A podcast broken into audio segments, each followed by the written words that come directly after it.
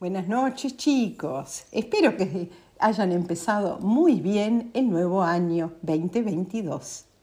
¿Se acuerdan que en el último audio yo les conté sobre la vida de un gran escritor francés llamado Antoine de Saint-Exupéry? Y empecé con la vida de este autor porque hoy voy a empezar con, eh, contarles sobre su libro más famoso llamado El Principito. Em, no voy a leer el texto porque en algunos casos voy a simplificarlo un poquito. la voz que ustedes van a escuchar, que es mi voz, eh, pero es la voz del mismo autor, em, contando sobre su infancia y después sobre su encuentro con el principito. Empecemos. Cuando yo tenía seis años, vi en, el en un libro sobre la selva una, eh, una ilustración fantástica. Representaba una serpiente boa comiéndose a una fiera. La serpiente boa es un tipo de serpiente que hay desde México hasta el norte de la Argentina. Es una serpiente muy, muy larga, puede llegar a tener 5 metros y em, tiene una particularidad, que se come a su presa, al, ratón, al, al, ciervito o lo que encuentre, porque es una, una serpiente carnívora, se la come entera. Así que em, eh, Antoine de Saint-Exupéry se había quedado muy impresionado a los seis años cuando eh, vio este dibujo de una serpiente boa comiéndose a una fiera. En el libro decía, la serpiente boa se traga su presa entera sin masticarla. Luego, como no puede moverse, duerme durante los seis meses que dura su digestión. Pensé mucho en ese momento sobre las aventuras de la selva y saqué mi caja de lápices de colores e hice mi primer dibujo, eh, al que llamé dibujo número uno. Enseñé mi obra de arte a las personas mayores y les pregunté si mi dibujo les daba miedo. ¿Por qué habría de asustarme un sombrero? me respondieron. Mi dibujo no era un sombrero, representaba una serpiente boa que se había comido un elefante. Entonces dibujé el interior de la serpiente boa con el elefante adentro para que se viera bien para que las personas mayores pudieran comprender. Los mayores siempre tienen necesidad de explicaciones. Mi dibujo número dos era eh, mucho más sencillo para las personas mayores, porque como les dije, se veía el elefante adentro de la boa. Las personas mayores me aconsejaron abandonar el, el dibujo de serpientes boas eh, tuvieran un elefante adentro o no, y poner más interés en la geografía, la historia, las matemáticas y la gramática. De esta manera, a la edad de seis años, abandoné una magnífica carrera de pintor o de dibujante. Había quedado desilusionado por el fracaso de mis dibujos número uno y número dos, las personas mayores son incapaces de comprender algo por sí solas y es muy fastidioso para los chicos darles explicaciones una y otra vez. Así que tuve que elegir otro trabajo y aprendí a pilotear aviones. He volado un poco por todo el mundo y en efecto la geografía me ha servido mucho. Al primer vistazo puedo distinguir perfectamente China de eh, Arizona, de Arizona, que es un estado de Estados Unidos. Esto es muy útil, sobre todo si uno se pierde durante la noche. Cuando me he encontrado con alguien, con algún adulto que parece inteligente, he ensayado la experiencia de mostrar mi dibujo número uno, que siempre guardo conmigo, para saber si verdaderamente ¿eh? la otra persona es una persona inteligente, comprensiva, pero siempre me contestaban, ese dibujo es el dibujo de un sombrero.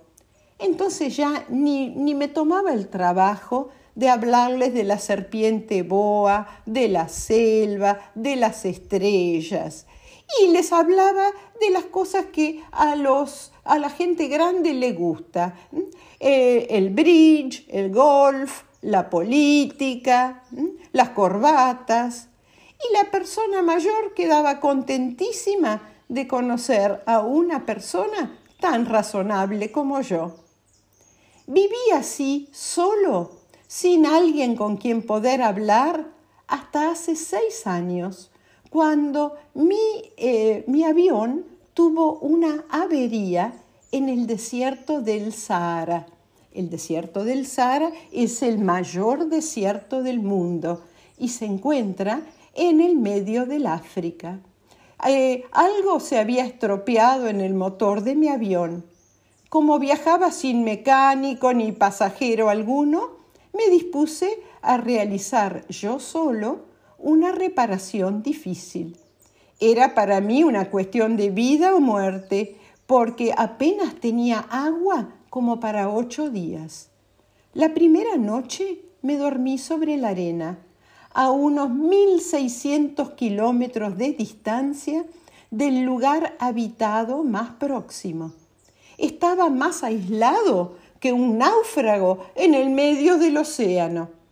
Imagínense, pues, mi sorpresa cuando al amanecer me despertó una vocecita que decía, por favor, pintame un cordero. ¿Eh? Pintame un cordero. Me puse de pie de un brinco y frotándome los ojos miré a mi alrededor.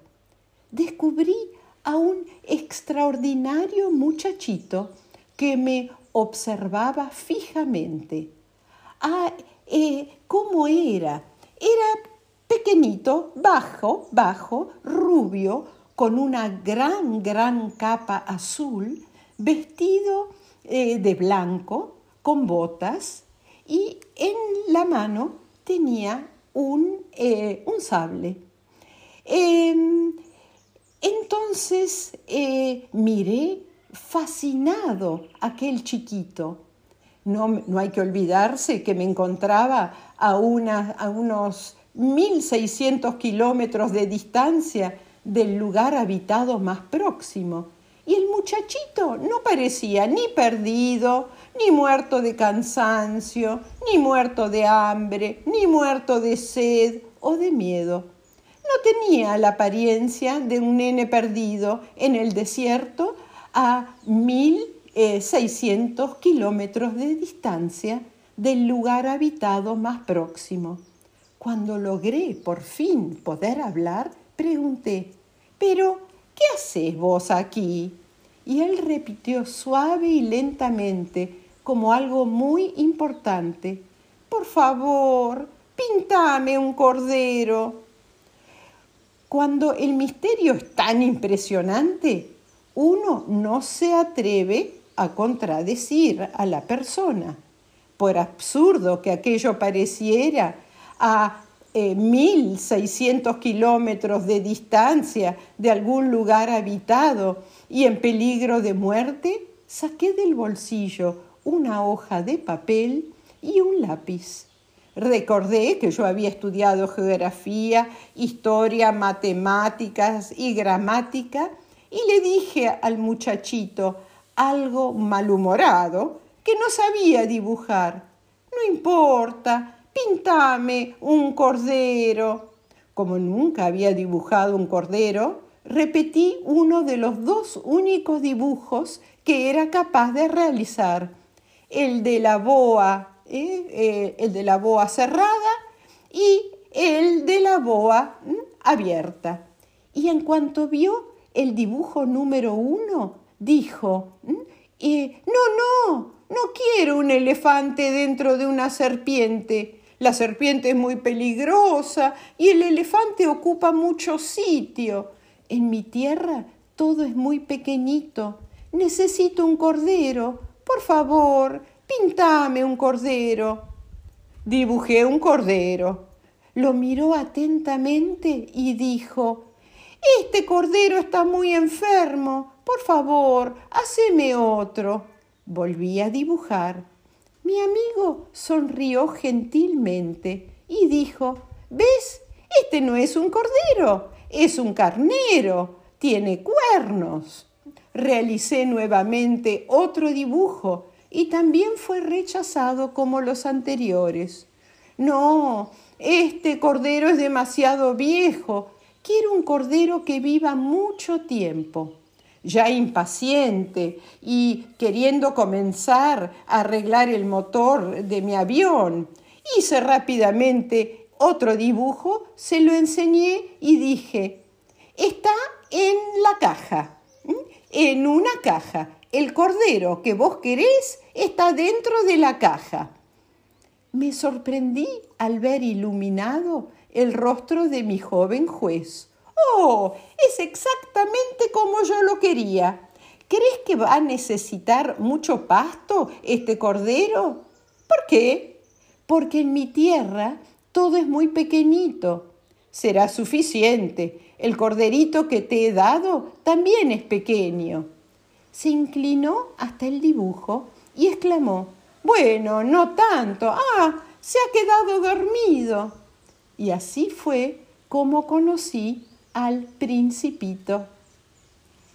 Colorín colorado, el capítulo 1 y el capítulo 2 de El Principito de Antoine de Saint-Exupéry se ha terminado. Espero que les haya gustado. Buenas noches chicos, besos tren como siempre.